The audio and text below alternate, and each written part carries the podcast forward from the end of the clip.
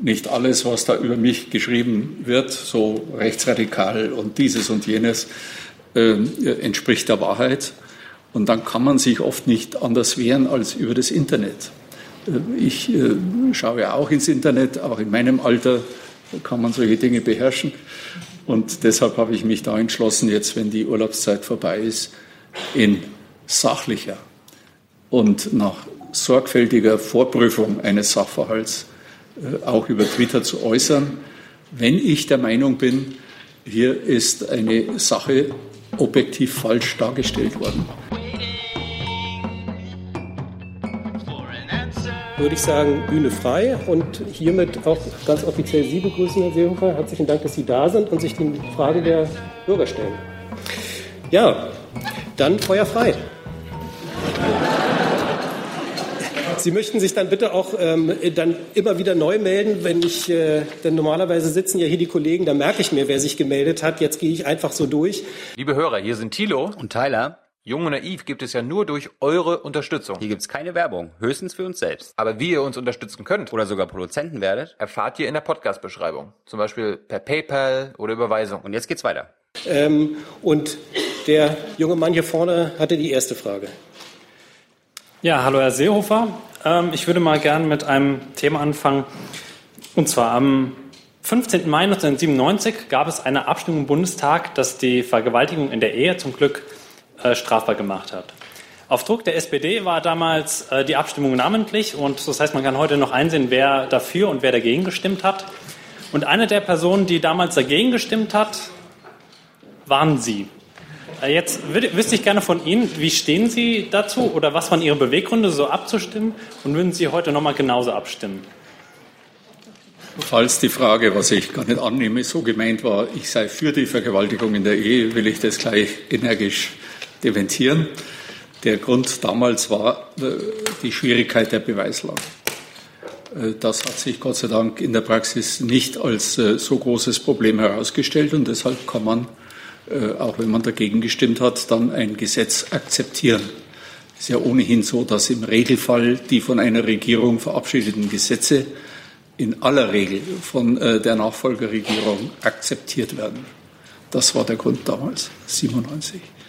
Ich würde, Sie können nie eine, eine Entscheidung 10, 20 Jahre später mit der Erkenntnis von heute für die Vergangenheit bewerten. Das ist immer falsch, übrigens im Leben auch, nicht nur in der Politik. Und wie würden Sie heute abstimmen?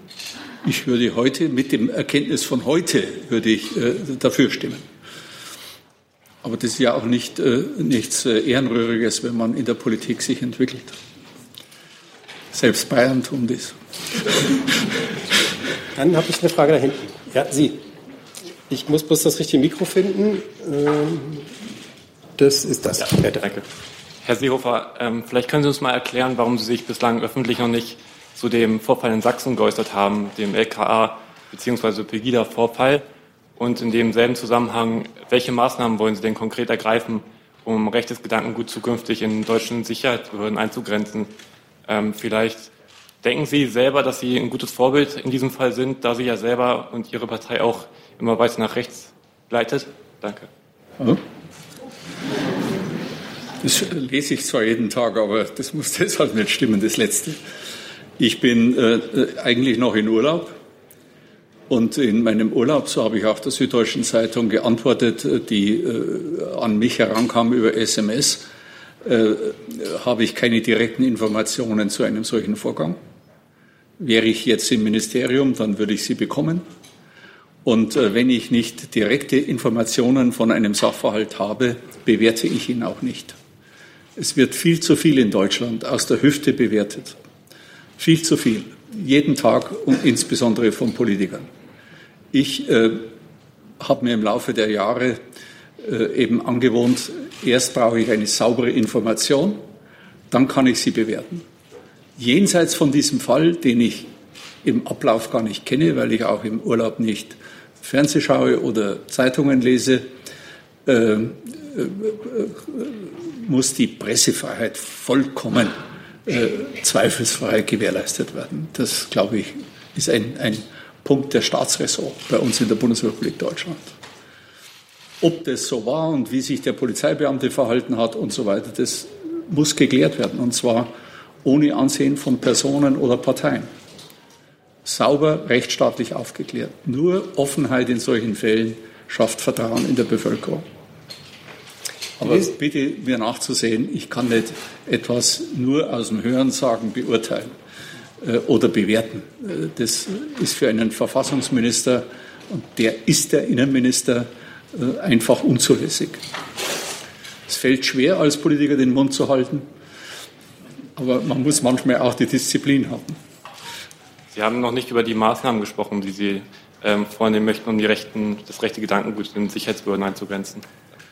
Ja, schauen Sie, ich bin jetzt über 40 Jahre, für manche zu lange in der Politik.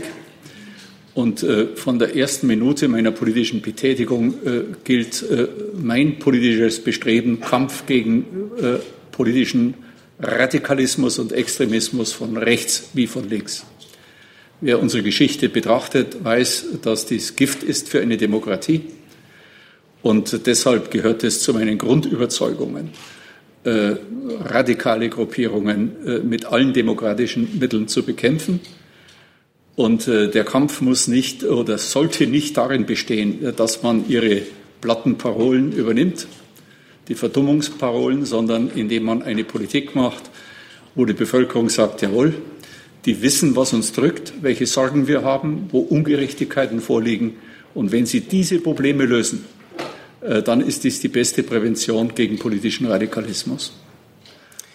Der Herr hier vorne. Andreas Bege aus Bayern. Sie haben ja angekündigt, jetzt auch auf Twitter aktiv werden zu wollen. Äh, widerspricht es nicht etwas der eben geäußerten These, äh, nicht aus der Hüfte schießen zu wollen, so wie das Vorbilder aus USA tun? Ja, ich, ich will es doch nicht so machen wie der amerikanische Präsident, sondern äh, ich hatte jetzt gerade in den letzten Monaten, ich beklage das jetzt nicht, Herr Sven, äh, äh ein bisschen den Eindruck, nicht alles, was da über mich geschrieben wird, so rechtsradikal und dieses und jenes, äh, entspricht der Wahrheit. Und dann kann man sich oft nicht anders wehren als über das Internet. Äh, ich äh, schaue auch ins Internet, auch in meinem Alter kann man solche Dinge beherrschen. Und deshalb habe ich mich da entschlossen, jetzt, wenn die Urlaubszeit vorbei ist, in sachlicher und nach sorgfältiger Vorprüfung eines Sachverhalts äh, auch über Twitter zu äußern, wenn ich der Meinung bin, hier ist eine Sache objektiv falsch dargestellt worden. Ich habe Wochen erlebt, äh, da stand ich auf und das Erste, was ich gehört habe, ich hätte die Koalition aufgekündigt. Da war mir überhaupt nichts bekannt davon. Dann stehe ich wieder auf, ich hätte eine gemeinsame Veranstaltung mit der Bundeskanzlerin abgesagt. Gedenktag an äh, die Opfer von Flucht und Vertreibung. Dann habe ich mit ihr gesprochen, ist dir was bekannt davon? Wissen Sie, da ging es nur darum, den Keil zwischen, äh, den angeblichen Keil zwischen Kanzlerin und mir noch ein bisschen stärker einzuschlagen. Wir arbeiten vernünftig zusammen, so wie es fürs Land gehört. Wir sind eine Regierung, aber wir erlauben uns auch gelegentlich Diskussionen. Das muss auch sein. Wissen Sie, äh, das Phänomen unserer Zeit ist, jeder ist für eine lebendige Demokratie. Äh, jeder will Diskussionen, aber wie sie finden statt. Heißt sofort, muss das sein. Äh, also das ist das österreichische Prinzip, es muss was geschehen, aber es darf nichts passieren. Das geht nicht. Ein bisschen Diskussion verträgt auch eine Demokratie. Und wenn sie sachlich geführt wird, ohne dass man Personen herabsetzt, ist es vielleicht sogar ein Gewinn. Die nächste Frage, der junge Mann da, genau. Herzlichen Dank für das Zulassen der Frage. Mein Name ist äh, Karl-Konstantin Walter, ich komme aus Frankfurt am Main und bin Student. Ähm, Herr Seehofer, die Regierungsbildung hat ein halbes Jahr gedauert. Nach wenigen Monaten provozieren Sie eine Regierungskrise, die Europas größte Volkswirtschaft an den Rand der Handlungsunfähigkeit geführt hat. Sie nahmen einen Koalitionsbruch in Kauf. Sie sagten, dass Sie mit der Bundeskanzlerin nicht mehr zusammenarbeiten könnten. Einen Tag später bezeichnen Sie das als Zitat Schnee von gestern. Herr Seehofer, Sie haben einen Amtseid abgeleistet, wonach Sie dem Wohle des deutschen Volkes zu dienen haben. Und damit ist ja das, das gesamte deutsche Volk gemeint, nicht irgendwie nur das bayerische, das gesamte deutsche Volk. Vor diesem Hintergrund dieser zwei Tatsachen stellen sich mir zwei Fragen. Ich würde Sie bitten, mir darauf zu antworten. Erstens, glauben Sie, dass Ihr Verhalten Ende Juni diesbezüglich angemessen war? Also glauben Sie, dass äh, Ihr politisches Anliegen im Verhältnis dazu stand, wie Sie die Debatte darüber geführt haben und wenn ja, warum? Und zweitens, glauben Sie, dass Ihr Verhalten Ende Juni diesbezüglich einen positiven Einfluss auf das Ergebnis des CS, auf das CSU-Ergebnis in der äh, Landtagswahl in Bayern haben wird? Vielen Dank. Schon deshalb ist es erforderlich, dass wir heute diskutieren, damit ja. man auch hier ja, wieder gern. was klarstellt. Sehr gern. Die lange Regierungsbildung äh, lag ganz gewiss nicht an mir und an der CSU, sondern hatte einen ganz einfachen Grund, dass nach vier Wochen pausenloser Verhandlungen, aus der Sicht der Bevölkerung viel zu langer Verhandlungen, in der letzten Nacht, das war ein Sonntag, gegen 23 Uhr, der Herr Lindner von der FDP erklärt, äh, dass er keine Vertrauensbasis für eine Regierung sieht. Nachdem wir vier Wochen und auch an dem Sonntag intensivst verhandelt haben. Und aus meiner Sicht äh, wäre das eine gute Regierung, auch eine gute Regierung geworden. Mit der mit den Grünen und der FDP mit mal ganz spannenden Akzenten, dass äh, eine Partei in der Regierung ist, die mehr das Ökologische zum Schwerpunkt hat, eine andere Partei, die mehr das Wirtschaftliche im Vordergrund hat. Und was wir im Vordergrund haben, wissen Sie ja. Äh, wir versuchen eine Breite, eine Breite abzubilden. Das war der Grund. Und dann äh, fand ja ein Gespräch beim Bundespräsidenten statt das äh, war die größere Gefahr für die Bundesrepublik Deutschland, keine Regierung zu bekommen, als die Diskussion, die wir äh, dann geführt haben mit unserer Bundeskanzlerin. So. Die Regierungsbildung war kompliziert, das ist mir klar. Umso wertvoller jetzt kommt das, das Thema, jetzt wurde. kommt das, das Thema, das Sie äh, gefragt haben. Da ja. muss man noch mal wissen, worum ging es eigentlich. Ja. Es ging um mein, ich bin Bundesinnenminister. Ich bin, äh, habe einen Eid darauf abgelegt, dass ich für die Sicherheit unserer Bevölkerung äh, zu handeln habe und äh, auch das Wohl der Bevölkerung in der Bundesrepublik Deutschland zu achten habe.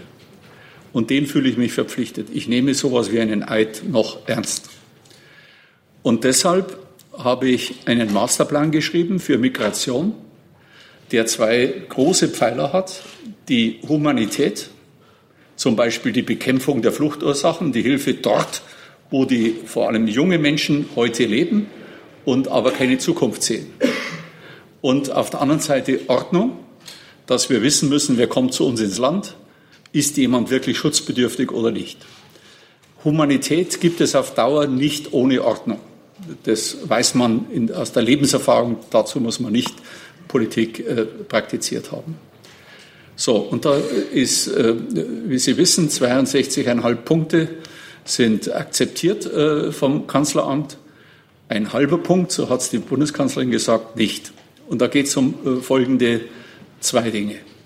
Das muss man wissen, um den Streit richtig einstufen zu können. Der eine Punkt, da wusste ich bis zu meinem Antritt als äh, Bundesinnenminister im März dieses Jahres überhaupt nicht, dass es so ist. Nämlich, dass jemand, der ein Einreiseverbot hat, weil er schon hier war, nicht anerkannt wurde und ausgewiesen wurde, der bekommt dieser Mensch ein Einreiseverbot. Dass er trotz dieses Einreiseverbotes wieder in die Bundesrepublik Deutschland kommen kann. Wenn ich da jetzt auf die Straße gehe und die Bevölkerung frage, äh, dann werden wahrscheinlich 80 Prozent der Menschen sagen, wir glauben eigentlich, dass das schon immer so war. Und dann muss ich erst einmal erklären, nein, es ist nicht so. Die Polizeibeamten an der bayerisch deutsch-österreichischen Grenze verz ver äh, verzweifeln. Ja, die verzweifeln, weil sie wissen, Einreiseverbot, der Mensch sagt, ich beantrage erneut Asyl, dann müssen sie ihn wieder einreisen lassen. Das haben wir gestoppt vor einigen Wochen. Und ich glaube, das entspricht der ganz überwiegenden Meinung der Bevölkerung. Und Gott sei Dank äh, funktioniert es jetzt ohne große Probleme. Es sind nicht viele Menschen, aber es geht darum, ob ein Rechtsstaat sein Recht in der Praxis auch durchsetzen kann. Sonst wird er, sonst wird er ohne Kraft. Die zweite Fallgruppe, und das war der Streit, war, ich hätte gerne Menschen an der Grenze zurückgewiesen, die in einem anderen EU-Staat schon einen Asylantrag gestellt hatten. Und äh, dachte mir wirklich nicht, dass das ein so großes Problem wird in der Debatte. Denn wer in einem EU-Staat schon war, dort Asyl beantragt hat, hat ja den Zweck des Asyls nämlich den Schutz für seine Person vor Verfolgung oder Gefährdung des Lebens oder der Gesundheit, erreicht. Ist übrigens eine Position, die die ganze EU vertritt.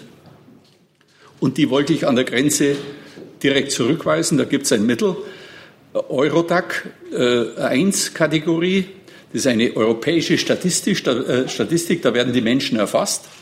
Und dann weiß man, der hat schon in Griechenland, in Italien oder sonst wo einen Asylantrag gestellt. Der Zweck, den wir unter humanen Gesichtspunkten verfolgen, dass jemand Schutz bekommt, ist damit ja gegeben. Es wird jemand nicht schutzlos gestellt. Äh, mit dem Ziel ist die Kanzlerin und war die Kanzlerin einverstanden. Sie hatte nur die Abweichung, dass sie gesagt hat, nicht direkt an der Grenze zurückweisen, sondern festhalten an der Grenze und innerhalb von 48 Stunden vor allem nach Rom und nach Griechenland zurück. Und äh, das äh, habe ich dann akzeptiert nach dieser Diskussion, die zunächst hinter verschlossenen Türen stattfand. Aber Helmut Kohl hat immer gesagt, wenn in Berlin zwei Personen zusammensitzen, ist eine zu viel. Er wollte damit sagen, dass es den Weg in die Öffentlichkeit findet. Dann hatten wir diesen Streit kann man ja gar nicht anders bezeichnen. Ich habe übrigens nicht gesagt, ich kann mit der Frau Kanzlerin nicht mehr zusammenarbeiten. Ich habe nicht gesagt, das ist äh, Story von gestern. Äh, das ist auch eine dieser Falschmeldungen. Und äh, ja, Fake News, da müssen wir nicht auf äh, Russland warten. Die haben wir zuhauf auch in der Bundesrepublik Deutschland. Und äh, äh dann hat es diesen Streit gegeben. Wir haben uns so vereinbart. Das hat sich in der Tat etwas zugespitzt.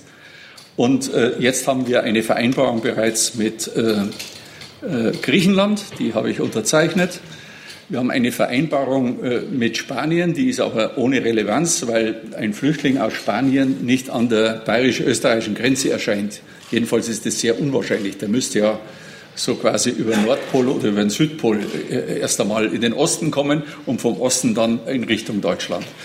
So, und mit Rom, da kann ich Ihnen heute sagen, ist die Wahrscheinlichkeit, dass wir uns verständigen, sehr, sehr, sehr hoch.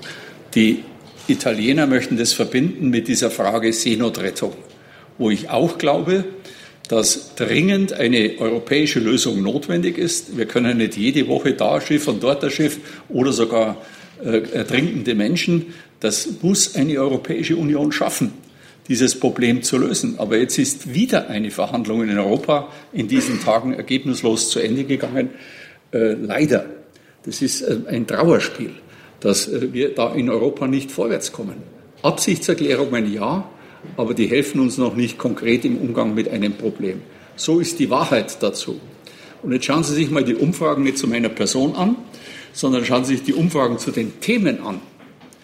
Dann werden Sie feststellen, dass ein ganz, ganz großer Anteil der Bevölkerung sagt, jawohl, es ist richtig, diese beiden Personengruppen, äh, nicht ins Land zu lassen. Denn die haben schon woanders einen Schutz.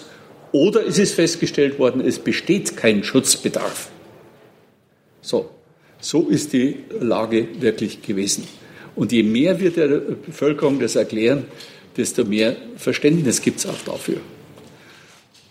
Die nächste Frage, die junge Frau. Genau, Sie. Das ist das weiße Mikro.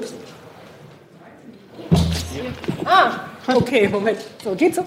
Hallo, ja, mein Name ist Bettina Jung. Danke für das Zulassen der Frage. Und zwar habe ich eine Frage zu dem Bayerischen Polizeiaufgabengesetz, das ja doch so ein bisschen ähm, Staunen verursacht. Ähm, weshalb sind die Verschärfungen aus Ihrer Sicht notwendig? Was hat da jetzt aktuell dazu geführt? Vor allem ähm, frage ich mich, in welchen Situationen ist der Einsatz von Handgranaten bei einem Polizeieinsatz verhältnismäßig? Ja. Also das Polizeiaufgabengesetz, das später verabschiedet wurde, wurde noch von mir auf den Weg gebracht als Ministerpräsident des Freistaats Bayern. Und auch da geistern viele Argumente äh, rum. Da, wenn Sie mir Ihre Adresse geben, können wir auf konkrete Fragen von Ihnen auch im Detail antworten.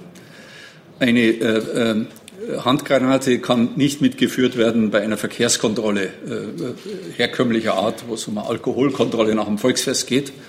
Und es kann auch jetzt nicht auf Verdacht, auf unbeschränkte Zeit jemand in Haft genommen werden. Ich habe vorher von 48 Stunden bei denen, die an der Grenze festgehalten werden, äh, dann müssen sie schon zurückgeführt werden nach Athen oder Rom. deshalb genannt, weil sie dann einen Richter brauchen. Sie können nach unserem Grundgesetz nicht unbeschränkt jemand einfach äh, in Haft nehmen. Sie, äh, wir haben etwa 750 Gefährder in Deutschland, also Menschen, die für einen Terroranschlag in Frage kommen nach Einstufung nicht der Politik, sondern der Sicherheitsbehörden. Aber wir können die nicht, weil wir sie von den Sicherheitsbehörden so einstufen, jetzt einfach jahrelang wegsperren. Das geht Gott sei Dank in einem Rechtsstaat nicht. Äh, und äh, deshalb kann man über diese Frist, die ich genannt habe, von 48 Stunden hinaus niemand ohne Richter festhalten. Das ist ein ganz stabiles Element eines Rechtsstaats. Und das wird hier auch durch das Polizeiaufgabengesetz nicht durchbrochen. Und jetzt müssen Sie ja die Bayern nicht mögen. Könnte ja sein. Aber eines nehme ich jetzt schon mal äh, äh, für in Anspruch. In vielen Bereichen ist äh, Bayern halt ein führendes Land und gerade in der Sicherheit. Es gibt dort die wenigsten Straftaten und es gibt die höchste Aufklärungsquote. Und ich glaube, für die, für die Politik gibt es eine Aufgabe, und die möchte ich in Deutschland insgesamt erreichen, nämlich die Sicherheit der normalen Bürger zu gewährleisten. Und äh, ich werde auch nicht ruhen, bevor wir dieses Ziel nicht so erreicht haben, dass ich der Bevölkerung sagen kann, ich habe das Menschenmögliche für die Bevölkerung getan. Immer unter Achtung von rechtsstaatlichen Prinzipien. Auf Vorrat jemand einfach aus dem Verkehr zu ziehen, das kennen wir aus anderen Kapiteln unserer deutschen Geschichte. Das will jedenfalls meine Partei nicht. Äh, vielleicht, wenn Sie es nicht glauben, können wir Ihnen das gern nochmal auch äh, nachliefern. Äh, äh, wir haben im Moment, das sagte ich gerade bei einer anderen Veranstaltung, die beste Demokratie und den sichersten Rechtsstaat, den es jemals auf deutschem Boden gab. Und ein demokratischer Politiker wird immer dafür kämpfen, dass es so bleibt. Deshalb ja Kampf gegen radikale Kräfte, die eine solche Aussage niemals treffen werden. Und äh, äh, ich, ich, bin da einfach Überzeugungstäter. Aber die äh, Rechte der Menschen muss man achten. Darum auch vorher bei der ersten, allerersten Frage zu Dresden, äh, äh, zu, diesem sicheren, äh, zu dieser stabilen Demokratie und dem sicheren Rechtsstaat gehört äh, die Freiheit der Presse. Ich sage Ihnen als jemand, der in vier Bundesministerien an der Spitze stand und dann zehn Jahre Ministerpräsident war. Macht muss kontrolliert werden. Und es wäre nicht auszudenken, wenn Macht nicht kontrolliert würde. Deshalb braucht ein Land eine starke Opposition und freie und starke Medien. Auch wenn ich mich über sie gelegentlich ärgere. Äh, gelegentlich ist es zu barmherzig, äh, oft, oft ärgere. So muss es sein. Äh, das muss so sein. Macht muss kontrolliert werden. Äh, sonst führt sie äh, ja, zu schlimmen Verhältnissen. Der Mensch ist so gestrickt, dass er die Machtspielräume, die ihm äh, das Leben gibt, auch nutzt. Und deshalb braucht Macht immer Gegenmacht. Das ist meine Überzeugung nach langer, langer politischer Tätigkeit. Übrigens gilt es auch für mich persönlich. Auch ich muss kontrolliert werden. Ist doch völlig selbstverständlich, gerade als Innenminister, Verfassungsminister. Hier vorne der junge Mann. Dankeschön. Ähm, Herr Seehofer, wie stellen Sie sich das Ende Ihrer politischen äh, Laufbahn vor? Schmerzfrei. mein Gott, äh, die. Gibt es da Wunschvorstellungen? Ja, die hatte ich mal 2013. Äh, da hatte ich ja für Bayern die absolute Mehrheit geholt und habe äh, was damals schon viele Freunde als Fehler bezeichnet haben. Es war auch ein Fehler. Damals gesagt, es ist meine letzte Legislatur. Kaum sagen Sie das als Politiker, äh, ist es vorbei mit der Herrlichkeit, weil alle, die sich vorstellen, dass sie ihre Nachfolger werden, äh, sofort äh, zu scharren beginnen. Und das, das mehr oder weniger offen oder hinterrücks machen und es immer schwieriger wird, noch ordentlich äh, Politik zu machen und Regierung zu machen. Deshalb sage ich, meine Aussage aus dem Jahr 2013, ich höre auf, war falsch. Jetzt kann ich aber aufgrund Ihrer Frage den Fehler nicht wiederholen. Weil dann geht das gleiche morgen wieder los. Ich kann nur sagen, äh, Politiker muss sich auch selber prüfen, äh, wie lange er, äh, sind ja unheimlich Ansprüche, also auch jetzt gesundheitlich hohe Ansprüche. Sie werden ja eingetaktet äh, jeden Tag. Da haben Sie oft überhaupt nicht den letzten Einfluss darauf, was in welcher Stunde Sie zu tun haben. Und äh, äh ich will aber jetzt kein Mitleid. Jeder von uns äh, kann das freiwillig äh, entscheiden und niemand ist gezwungen, Politiker zu machen. Nur solange Sie äh, überzeugt sind und Ihnen auch niemand sagt, jetzt wird es aber Zeit, du wirst datterig und äh, kannst dich nicht mehr klar artikulieren und möglicherweise liegen schon Anfangszustände von Demenz vor, dann sollte man äh, äh nicht erst ankündigen. Also bis zu der Demenz? Äh, wenn die jetzt aber nie eintritt, was machen wir dann? Nein, ich würde es das nächste Mal so machen, aber das ist auf absehbare Zeit nicht der Fall, dass, dass ich dann sage, jetzt ist Schluss und aus. Aber nochmal ankündigen, wenn das die Absicht Ihrer Frage gewesen sein sollte, äh, nein, das mache ich nicht mehr. Die Dame hier vorne. Das hat am besten doch der Papst der Ratzinger gemacht, oder? Von einem ähm, Tag auf den nächsten gesagt, auf Wiederschauen. Ja, guten Tag, mein Name ist ähm, Katja Hartwig und ich habe ähm, zwei Fragen. Eine Frage bitte. Ach, eine Frage. Gut. Ähm, Sie stimmen mir doch zu, wenn Sie, ähm, ähm, wenn Sie, wenn Sie, wenn Sie, ähm, nee, ich fange doch mal von vorne an. 50 ähm, Prozent der Bevölkerung in ähm, unserer, äh, unserer Bevölkerung sind Frauen. Sie sind ja auch Teil der Bevölkerung und ähm, machen einen Teil der Demokratie aus. Wenn die äh, Frauen die in Ihrem Ministerium, glaube ich, nicht so präsentiert sind, äh, nicht vorhanden sind, wie sollen Sie dann ähm, ihre, ihre Meinung kundtun? und ihre Meinungen vertreten und auch die Sichtweisen von Frauen, die ja auch wichtig sind, weil sie ja doch einen anderen Blickwinkel äh, zulassen als äh, ähm, einen reinen äh, Blick der Männerwelt. Ja, ich hätte ja bis zum Abschluss der Verhandlungen mit der SPD nicht im Traum daran geglaubt, dass ich nochmal nach Berlin gehe. Ich darf hier auch sagen, es war auch die Kanzlerin, die mich äh, gefragt hat, ob sie mit mir rechnen kann. Also ich habe jetzt keine Bewährungsschreiben abgeliefert. So, ich habe das gemacht, gerne, und habe das Innenministerium so übernommen, äh, wie es bis zu meinem Zeitpunkt war. Und habe am ersten Tag, äh, nachdem ich im Ministerium äh, war, festgestellt, gegenüber den Staatssekretären, wir müssen in den nächsten Monaten unbedingt eine Frauenförderung durchführen. Sie können jetzt nicht einfach rumlaufen in Berlin und sagen, welche Frau möchte gerne Staatssekretär beim Seehofer werden, sondern es waren halt acht zwei davon hat die CDU mir vorgeschlagen, Männer.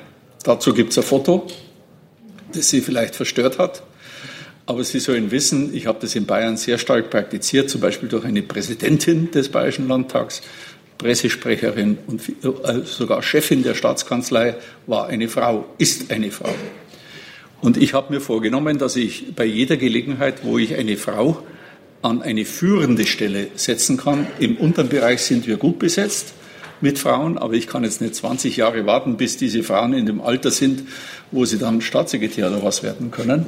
Aber jede Führungsfigur, äh, äh, Position, die ich bisher besetzt dann habe, und es war eine Frau möglich, habe ich es äh, getan. Ich bin heute zum Beispiel nicht, weil ich wusste, dass Sie die Frage stellen, sondern weil Sie Wochenenddienst haben. Die Pressesprecherin des Innenministers sitzt neben mir, die Frau Petermann die ist in meiner Zeit erst als Pressesprecherin berufen worden. Meine persönliche Referentin, Frau Papenkorn, sitzt hier ganz bescheiden, äh, die war im Kanzleramt. Äh, es gibt auch Leute im Kanzleramt, die für mich arbeiten wollen und äh, die ist auch erst in meiner Zeit berufen worden und so weiter. Die Chefin der deutschen Polizei. Die Bundespolizei hat etwa 44.000 Polizeibeamte. Äh, die Chefin äh, nämlich die Abteilungsleiterin für die Bundespolizei im Bundesinnenministerium, ist eine Frau jetzt und in meiner Zeit ernannt. Stellen Sie mal vor, das ist ja auch nicht ganz so einfach, äh, gegenüber dem Polizeiapparat zu sagen, ihr werdet jetzt von einer Frau geführt. Aber sie ist hoch akzeptiert. Aber das liegt denn daran, dass Sie so für Frauen, Doch. Frauenrechte Doch. Doch. Nein. Nein. Sie glauben immer, man tut nur, wenn Sie von was nicht überzeugt sind, verehrte Frau, glauben Sie mir es, dann sind Sie in der Politik immer falsch beraten, gegen Ihre Überzeugung etwas zu tun. Es wird nie gut. Sie müssen schon, so wie ich vorher äh, über den Kampf gegen Radikalismus gesprochen habe, da müssen Sie überzeugt sein. Da können Sie kein Scheingefecht führen. Und genau das, genau, nein, ja, leider. Pardon, jetzt muss ich hier mal reingehen und Ihnen mal zeigen, was ich normalerweise hier tue. Nämlich, ich mache hier gerade das, das, äh, Ihr Mikrofon zu, weil ich nämlich genau das verhindern will, dass hier so Dialoge entstehen. Und insofern würde ich Sie bitten, Sie haben Ihre Frage ich gehabt. gern antworten. Aber das können Sie natürlich Ich machen. mache Herr das aus Überzeugung, weil Sie recht haben mit Ihrer Argumentation, äh, dass äh, auch ein anderes Denken reinkommt in eine Behörde, wenn auch Frauen mitentscheiden. Nicht nur dabei sitzen, sondern mitentscheiden. Und das Zweite, was Sie fragen wollten, aber nicht dürfen, ich bin da äh, demokratischer als er, äh, in der, in der Ökologie, die Sie ansprechen wollten, äh, da sage ich, in der Tat sind wir nicht perfekt. Nicht gut, sage ich, damit Sie vielleicht besser damit leben können. Da muss einiges zusätzlich geschehen. Bitte, die nächste Fragesteller. Herr Seehofer, Sie haben vorhin gesagt, Sie stehen auf ganz oft und hören dann, jetzt hat der Seehofer dies, jetzt hat der Seehofer jenes. Und äh, ich glaube, Ihr Name kommt auch vom Bundeskabinett am allermeisten vor in den Medien. Das ist die erste Frage. Warum glauben Sie das? Und zweitens, ähm, Ihre Sprecher, die man hier so sieht, ähm, die stehen morgens früh auch auf. Und ähm, da haben Sie es gerade gehört, die Sprecher auch, aber die Sprecher haben wahrscheinlich manchmal nicht viel von Ihnen gehört. Um dann hier also sie sehen manchmal etwas überrumpelt aus. Nein. Wie läuft das da? Ich bin ein Freund des klaren Wortes. Wir sagen im Süden der Republik äh, Mitglieder im Verein für deutliche Aussprache. Ich äh, glaube, ich erlaube mir zu häufig auch ein offenes Wort, auch äh, der von mir grundsätzlich geschätzten äh, Journalistenriege. Ich sage auch mal, da habt ihr einen Mist geschrieben oder das ist nur eine, und der Mensch verträgt nicht immer, nicht jeder verträgt es. Jetzt zu den Sprechern. Ich habe einen Grundsatz, der gilt in der Politik ziemlich häufig. Nicht immer, aber ziemlich häufig. Wer sich verteidigt, klagt sich an.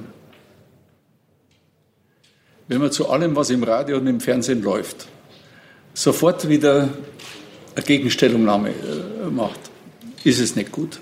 Dieses Kräftespiel muss funktionieren dürfen. Ich habe ja vorhin meine Position zur Presse gesagt. Die Leute bilden sich schon ihr Urteil. Ich sage immer, äh, das ist jetzt nicht ironisch gemeint, weil Sie schmunzeln. Es gibt in der Bevölkerung sowas wie eine kollektive Intelligenz. Äh, Die Menschen können, schauen Sie, die haben den ganzen Tag ihre Arbeit, äh, Kindererziehung und Schule und Beruf und Ärger. Ich kann doch von einem Bürger, der so im Leben eingespannt ist, in all diesem Stress gar nicht erwarten, dass er von der Umweltpolitik bis hin zur Sozialpolitik, von der Außenpolitik bis zur Migrationspolitik in allen Bereichen äh, jetzt äh, äh, äh, tiefschürfender Experte ist. Das kann man als Politik, das kann ich ja nicht, nicht einmal in, in der Politik erwarten.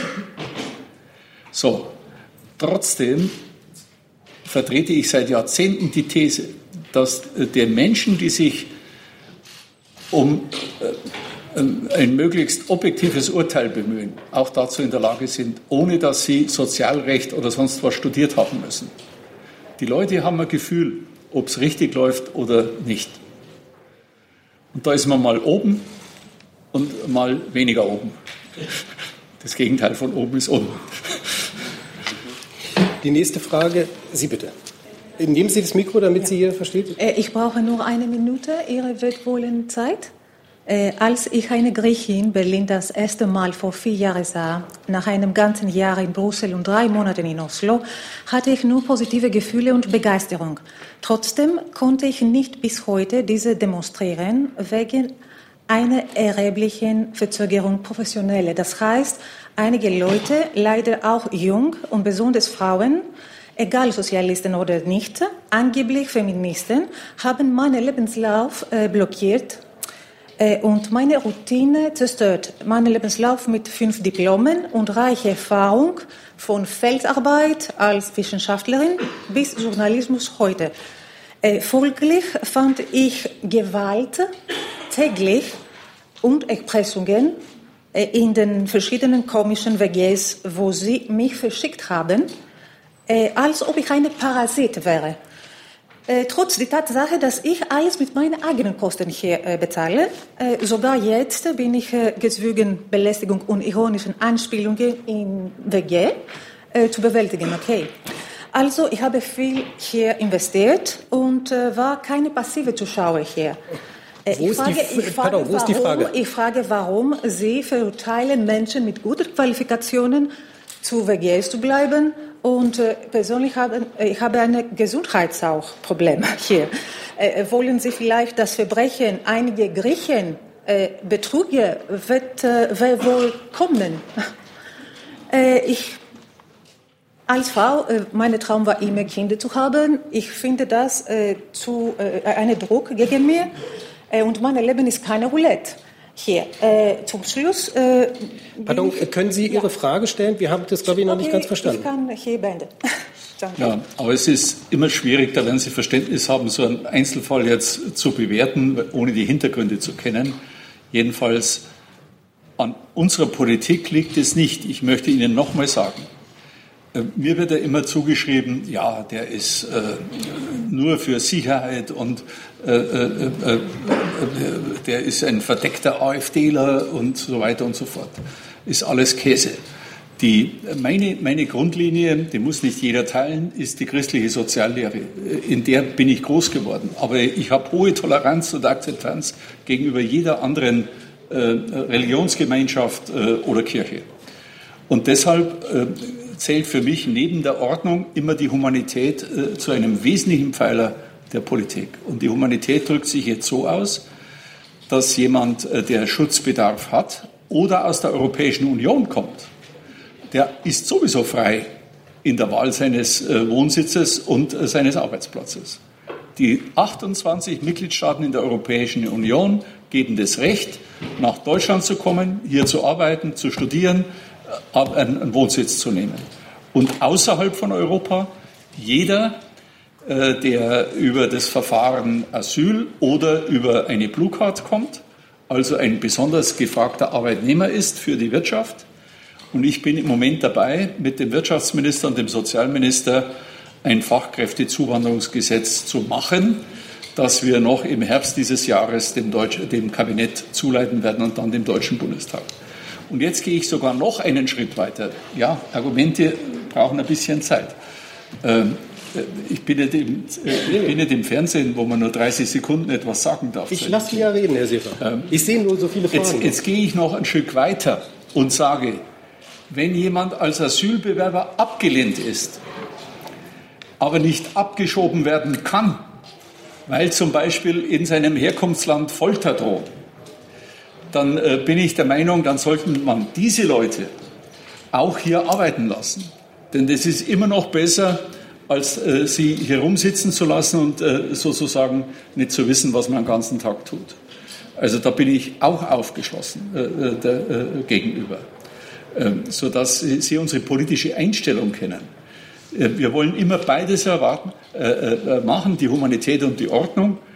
Und eines hat der, äh, der, ehemalige Bundespräsident am besten gesagt, und vielleicht glaubt man dem mehr als mir, der Herr Gauck.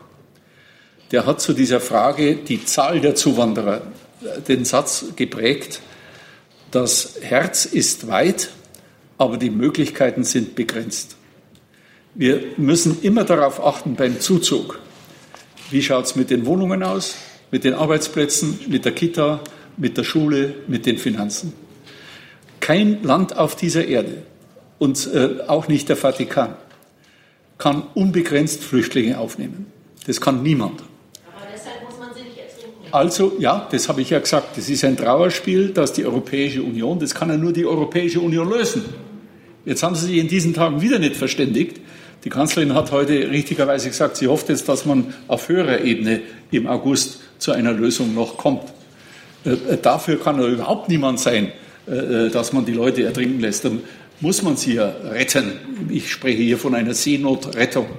Trotzdem braucht man dann in Europa ein Verfahren, wie man die Flüchtlinge verteilt. Und auf das konnte man sich bisher nicht verständigen. Aber nochmal, der Satz ist unheimlich intelligent, das Herz ist weit, aber die Möglichkeiten sind begrenzt. Äh, deshalb, wir dürfen uns, unser Land nicht überfordern in der Integrationsfähigkeit. Wenn die Wohnungen nicht da sind in einem Großraum wie München, äh, dann können Sie nicht sagen, und trotzdem, jeder, der zu uns kommen will, soll kommen. Das geht nicht objektiv. Wissen Sie, was das befördert? Die Spaltung der Gesellschaft. Und deshalb muss man immer, Politik heißt ja, bohren dicker Bretter, ausbalancieren die Interessen. Schauen Sie, äh, ich als Angehöriger eines Stammes, der als ausländerfeindlich gilt, nicht von Ihnen, sondern von vielen, die uns beurteilen.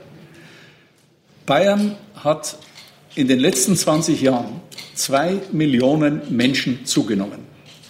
Von 11 Millionen auf 13 Millionen.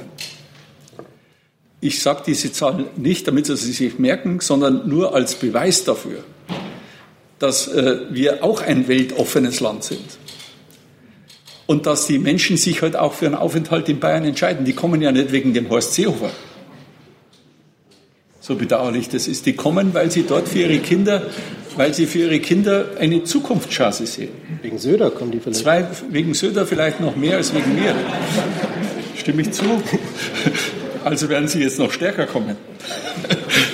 Zwei Millionen. Es gibt kein anderes Bundesland mit diesem Bevölkerungszuwachs. Die Hälfte aus Deutschland und die andere Hälfte aus dem Ausland. Aus Deutschland, insbesondere aus den neuen Bundesländern, was ich, wo ich jetzt dagegen wirken möchte. Weil wir müssen gleichwertige Lebenschancen in allen Regionen Deutschlands realisieren. In Brandenburg, wie in Sachsen, wie in Thüringen, wie in Sachsen-Anhalt, wie in Ostberlin. Und das lässt sich machen. Bitte? Das wollte ich jetzt als Höhepunkt noch sagen. Ich wollte jetzt gerade sagen, es lässt sich auf Dauer nur machen, wenn wir äh, als Vorbild Mecklenburg-Vorpommern wählen. Ja, aber das ist ernst gemeint. Das ist wirklich nicht zum Lachen. Wir müssen vermeiden, dass die Ärzte nicht mehr da sind, die Schulen nicht mehr da sind, die Universitäten nicht mehr da sind. Wir wissen aus der Erfahrung, wenn Schulen und Arztpraxen äh, verschwinden, weil es für eine Arztpraxis keine Nachfolger mehr gibt, ist es nur eine Frage der Zeit, wann auch die Bevölkerung verschwindet. Ist doch klar, wenn die Schule nicht mehr da ist, sondern 30 Kilometer entfernt, sagen die Eltern irgendwann mal, wir ziehen unserem Kind nach. Wir ziehen dorthin, wo das Kind in die Schule geht. Und deshalb gehört auch zu meinen Aufgaben neu jetzt als Heimatministerium gleichwertige Lebenschancen in allen Regionen Deutschlands. Wenn zum Beispiel der Kohleabbau, den Sie wollen, in Sachsen, Brandenburg oder in Nordrhein-Westfalen allalong eingestellt werden soll, aus klimapolitischen Gründen, dann können wir das als Politiker nur verantworten, wenn wir für die Bevölkerung, die dort lebt und deren äh, äh, äh, Region ist ihre Heimat, wenn wir dafür sorgen, dass auch die Arbeitsplätze, neue Arbeitsplätze, zukunftsgeordnete Arbeitsplätze dorthin kommen. Weil sonst verschwindet die Bevölkerung. Und die äh, wenigen, die dann noch äh, übrig bleiben, fühlen sich abgehängt. Das ist die Strukturpolitik, die notwendig ist. Man kann also Klima machen plus Arbeitsplätze. Wir müssen die Arbeitsplätze zu den Menschen bringen und nicht äh, die Menschen äh, zu den Arbeitsplätzen jeden Tag fahren mit all den Staus und Problemen, die wir da haben. Da brauchen wir allerdings auch die Unterstützung der deutschen Wirtschaft. So, und jetzt die nächste Frage. Genau, Regina Kreier, mein Name. Ich halte mich auch kurz. Ähm, nur die Frage, ähm, das Innenministerium oder Sie haben vor, sämtliche Dokumente und Korrespondenzen im Fall Sami A. unter Verschluss zu behalten. Ähm, warum tun Sie das? Ähm, das entsteht ja der Eindruck, dass sich das Innenministerium ja hier auch was zu Schulden hat kommen lassen. Also die, äh, die Sache der, der Rückführung ist eine, ein sehr großer Konsens in der politischen Landschaft. Dass Gefährder, das sind etwa 750 Personen in Deutschland, äh, die definiert man so, die nach Einschätzung der Sicherheitsbehörden, also Bundesamt für Verfassungsschutz, Bundeskriminalamt, Landespolizeien, für einen Terroranschlag in Frage kommen. Das stuft nicht die Politik ein, sondern die Sicherheitsbehörden. Und äh, Erkenntnisse der Sicherheitsbehörden werden im, Normal, im Normalfall nicht veröffentlicht. Die Abschiebung selbst, das operative Geschäft, haben wir alles öffentlich gelegt, äh, was da äh, öffentlich zu legen war. Also äh, wann das entschieden wurde, durch wen das entschieden wurde, wie das lief mit dem Gericht, das ist alles transparent und offen. Aber Sicherheitsgesichtspunkte, welche Erkenntnisse zum Beispiel der, des Bundesamt für Verfassungsschutz in die islamistische Szene hinein hat, also wenn Sie das veröffentlichen, dann können Sie sofort Ihr Amt zuschließen. Sie gefährden dann auch vielleicht Dritte, die Ihnen diese Erkenntnisse verschafft haben. Das geht nicht. Das ist meine feste Überzeugung. Sie bitte. Da gibt es im Regelfall dann parlamentarische Gremien, die darüber informiert werden, aber unter dem Siegel der Verschwiegenheit. Und im Regelfall funktioniert es auch. Ja, guten Tag, Mauro Di Fiore mein Name. Ich komme aus Italien. Ich lebe seit mehreren Jahren hier in Berlin. Ich hätte noch eine Frage zu der Flüchtlingskrise. Sie haben vorher angedeutet, dass Sie davon ausgehen, dass zusätzlich zu Griechenland und Spanien auch ein Abkommen mit Italien unterschrieben werden wird. Äh, ich sehe das anders, wenn ich die Äußerungen der italienischen Regierung lese. Äh, die Dublin-Verträge waren äh, eine Schönwetterveranstaltung. Wir sehen, dass es nicht funktioniert. Südeuropa fühlt sich in vielen Sachen im Stich gelassen. Sehr viele Probleme sind selbstverschuldet. Das ist, äh, denke ich, für vielen klar. Aber inwieweit wären Sie bereit, die Dublin-Verträge nachzuverhandeln, um die Europäische Union hier zu unterstützen? Zum Zweiten äh, absolut, äh, da bin ich ja verantwortlich in der Regierung für Dublin 3. Und äh, da müssen wir auch eine Lösung finden, aber nicht so wie in der Vergangenheit, dass äh, die Länder, die äh, an den Außengrenzen Europas liegen, in erster Linie die ganze Last tragen. Das war das Problem der Vergangenheit. Wenn Italien, Griechenland, Spanien äh, typischerweise die Länder sind, wo die Flüchtlinge zuerst hinkommen, muss man diesen Ländern helfen. A durch Personal, durch Geld und B auch durch eine vernünftige Verteilung der dort ankommenden Flüchtlinge in ganz Europa. Das wäre nach meiner Vorstellung Dublin 3. Äh, wenn ich sage, ich bin sehr, sehr zuversichtlich, dass wir mit der italienischen Regierung, mit meinem Kollegen Salvini einen Vertrag hinbekommen, dann äh, stützt sich diese Einschätzung auf direkte Gespräche meiner Mitarbeiter mit äh, dem Innenministerium Roms aber auch direkte Gespräche zwischen Salvini und mir. Und ich halte diese, diese Zusage, dass Italien mit uns einen Vertrag will, für eine sehr glaubwürdige. Das Anliegen der Italiener ist, konkret bei ihrem Vertrag, jetzt ist ein bisschen anders als Griechenland, dass sie sagen, okay, wenn wir die Flüchtlinge zurücknehmen von der deutschen Grenze, die ja im Moment nur äh, im Bezug auf Österreich kontrolliert wird, an der Grenze, dann äh, wollen wir aber eine Gegenleistung der Deutschen. Und die Gegenleistung ist äh, nach Vorstellung von Herrn Salvini, dass man in etwa vergleichbarer Größenordnung sich an der Seenotrettung äh, beteiligt als Bundesrepublik Deutschland. Das äh, ist noch der Punkt, der jetzt äh, sozusagen konkretisiert werden muss. Und der hängt jetzt wieder mit den Brüsseler Verhandlungen zusammen. Deshalb ist es zeitlich etwas aufwendiger, weil äh, äh, Salvini aus meiner Sicht berechtigt wissen will, wie will die Europäische Union das Thema jetzt Seenotrettung lösen? Da ist ja niemandem geholfen, wenn es bei Absichten bleibt. Und äh, da müssen jetzt die Regierungschefs Lösungen hinbringen. Denn äh, Sie sagen ja zu Recht, das oberste Ziel muss sein, es kann nicht Politik sein, dass man die Leute ertrinken lässt und die Leute, die dann von wem auch immer an eine Küste gebracht werden, äh, da braucht man ein Verfahren, wie dann weiter vorgegangen wird. Wird dann sofort ein Asylantrag mal kursorisch geprüft, ist jemand schutzbedürftig oder nicht? Und wie erfolgt die Verteilung in Europa? Und letzteres scheint einfach, schauen Sie, jetzt waren einige Tage die Gutwilligen Europas beieinander. 14 Staaten von 28. Die 14, die prinzipiell bereit sind, auch sich zu beteiligen an der Solidarität. Und selbst diese 14 waren auf hoher Beamtenebene nicht in der Lage, sich zu verständigen. Nur dass Sie wissen, wie schwer das ist. Trotzdem rede ich jetzt nicht gegen Europa, bin immer dafür europäische Lösungen, nur muss man unsere nationalen Interessen schon auch beachten dürfen. Äh, deshalb ja mein Vorschlag an der Grenze zurückweisen, wenn jemand schon Schutz hat oder gar ein Einreiseverbot. Die Franzosen äh, weisen an ihrer Grenze Jahr für Jahr 80.000 Menschen ab. Gerade gegenüber Italien, das wissen Sie. An dem ganz kurzen, 140 Kilometer langen Grenzabschnitt zwischen Frankreich und Italien. Tausende werden da zurückgewiesen. Und keiner wird äh, jetzt sagen, äh, Italien ist kein Rechtsstaat. Ich jedenfalls würde so eine Behauptung nicht aufstellen.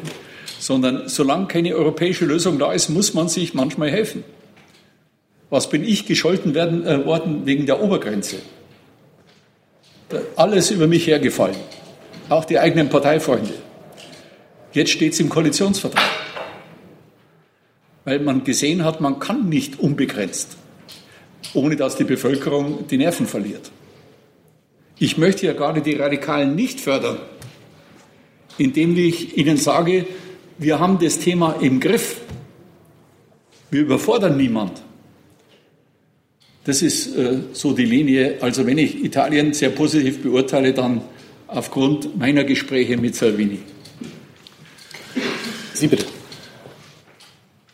Aber ist klar, gegenüber der einseitigen Zurückweisung an der Grenze will ein Vertragspartner auch selber was. Das ist klar. Äh, äh, mein Vorschlag wäre gewesen, an der Grenze zurückweisen. Wenn man einen Vertrag will, auf das habe ich mich eingelassen, dann muss man wissen, dass der Vertragspartner nur unterschreibt, wenn auch seine Interessen berücksichtigt sind. Dieser ganze würden Sie auch nicht anders machen. Sie sehen, wie schwierig mein Job ist. Ja, äh, ja Herr Silfer, Leichsring mein Name. Ähm, Berlin ist eine multikulturelle Stadt und der Islam gehört zu Berlin. Ihrer Meinung nach ähm, ist der Islam kein Teil von, gehört nicht zu Deutschland. Deswegen möchte ich Sie fragen, gehört Berlin für Sie zu Deutschland und gehören Sie zu Berlin? Ja, äh, ich gehöre zu Berlin und Berlin gehört zu Deutschland. Das kann man auf jeden Fall mal sagen. Schauen Sie, ist auch so eine Sache. Äh, das war ein Interview in der Bildzeitung und wenn Sie Gelegenheit haben, das ist ja heute ohne weiteres möglich, dann äh, ziehen Sie sich das nochmal aus dem Internet äh, runter und dann werden Sie Folgendes feststellen. Ich bin gefragt worden und meine erste Antwort war, und das kann man ja im Ernst nicht bestreiten, dass die Bundesrepublik oder Deutschland, das war ja nicht immer nur eine Republik, äh, geprägt ist vom kulturell, geschichtlich, vom Christentum. Das kann im Ernst niemand bezweifeln. Und äh, äh, das war meine erste Feststellung. Und die zweite Feststellung war, die hier lebenden Moslems gehören zu Deutschland. So.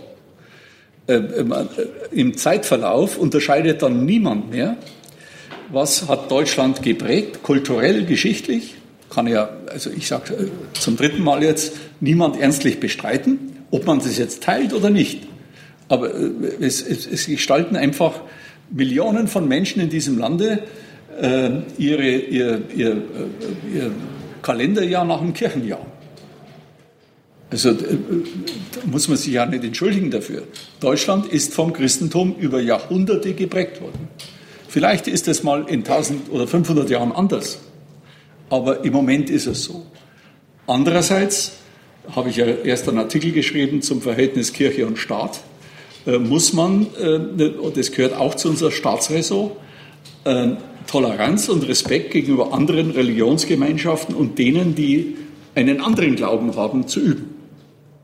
So, das sind zwei völlig verschiedene Stiefel. Aber es wird nur gehandelt, der Seehofer gesagt, der Islam äh, gehört nicht zu Deutschland. Ich habe gesagt, die Moslems gehören zu Deutschland, die Millionen, Wir haben sie ja zum großen Teil geholt, wenn ich an die Gastarbeiter in den 60er Jahren denke. Das war im deutschen Interesse. Aber geprägt, geschichtlich, kulturell ist Deutschland durchs Christentum. Wie gesagt, die Menschen entscheiden, was sie glauben, nicht die Politik. Und äh, wie das in den nächsten 50, 100 Jahren weitergeht mit dem Glauben, wer sich wie orientiert, ist äh, die Entscheidung der einzelnen Menschen. Ich kenne auch selbst in Bayern etliche, die sagen, sie glauben gar nichts. Einen solchen Menschen muss man auch respektieren. Und ich gehe sogar so weit und sage, der kann auch Mitglied, wenn das erlaubt ist, vor der Bundespressekonferenz der Christlich-Sozialen Union sein. Deshalb muss er nicht meinen Glauben haben. Aber er muss akzeptieren, dass wir nach dem christlichen Sittengesetz unsere Politik formulieren. Wenn das akzeptiert wird, ist jeder bei uns herzlich willkommen. Sonst wären wir keine christliche Partei, wenn wir uns nicht christlich orientieren würden. Hey Leute, Jung und Naiv gibt es ja nur durch eure Unterstützung. Ihr könnt uns per PayPal unterstützen oder per Banküberweisung, wie ihr wollt. Ab 20 Euro werdet ihr Produzenten im Abspann einer jeden Folge und einer jeden Regierungspressekonferenz. Danke vorab. So, jetzt möchte ich noch mal ein kurzes Experiment machen, damit Sie auch sehen, ob Herr Seehofer die Presse auch so freundlich behandelt, wie er das gerade gesagt hat, weil wir einige Kollegen hier tatsächlich unter uns sitzen. Herr Blank ähm, hat eine Frage Herr Blank arbeitet für die Deutsche Presseagentur. Hallo Herr Seehofer, ähm, willkommen zurück in Berlin. Heute Abend haben Sie das erste Mal Gelegenheit, nach der Sommerpause wieder mit der Kanzlerin persönlich zusammenzuarbeiten. Im Kanzleramt kommen Sie zusammen mit Frau Merkel und dem Bundesfinanzminister zu einem Gespräch über eine Einigung im Sozialpaket. Es geht um Renten- und Arbeitslosenbeitrag. Erwarten Sie eine Einigung und mit äh, welch einem Gefühl gehen Sie da heute rein? Müssen Sie oder wollen Sie nach der Sommerpause in die Politik starten mit dem Zeichen, dass die Koalition doch noch was reißt? Letzteres. Können Sie das ein bisschen ausführen? Weil erwarten Sie eine Einigung heute? Ja. Erstens äh, haben wir auch Kontakt zueinander in Urlaubszeiten, zwar nicht so dicht und persönlich wie in äh, normalen Sitzungswochen und Arbeitswochen. Äh, wir wissen also um unsere gegenseitige Stimmung, die ist äh, bei allen dreien, glaube ich, entspannt und gut. Die Probleme sind riesig, äh, die wir heute Abend besprechen und äh, ich will jetzt kein Wahrsager sein, aber ich glaube, dass alle drei Parteivorsitzenden äh, mit der Absicht und dem Ziel heute zusammentreffen, ja, wieder einiges voranzubringen. In, wir haben äh, gerade was die Zukunft der Rente betrifft, einiges aufzulösen. Vielleicht werden wir nicht alles sofort auflösen, aber ich glaube, wir werden wesentliche Schritte vorankommen. Aber verlangen Sie jetzt bitte nicht von mir die Definition, was ist wesentlich. Aber ich glaube, es macht Sinn, dass wir heute äh, uns abends treffen. So, wir sind durch mit unserem Zeitplan. Ähm, wesentlich war das auf alle Fälle, was wir hier gemacht haben. Das kann ich, glaube ich, hier im Namen aller sagen. Ich bedanke mich ganz herzlich, Herr Seehofer, dass Sie hier sich den Fragen der Bürgerinnen und Bürger gestellt haben. Ähm, und erfolgreiche Verhandlungen.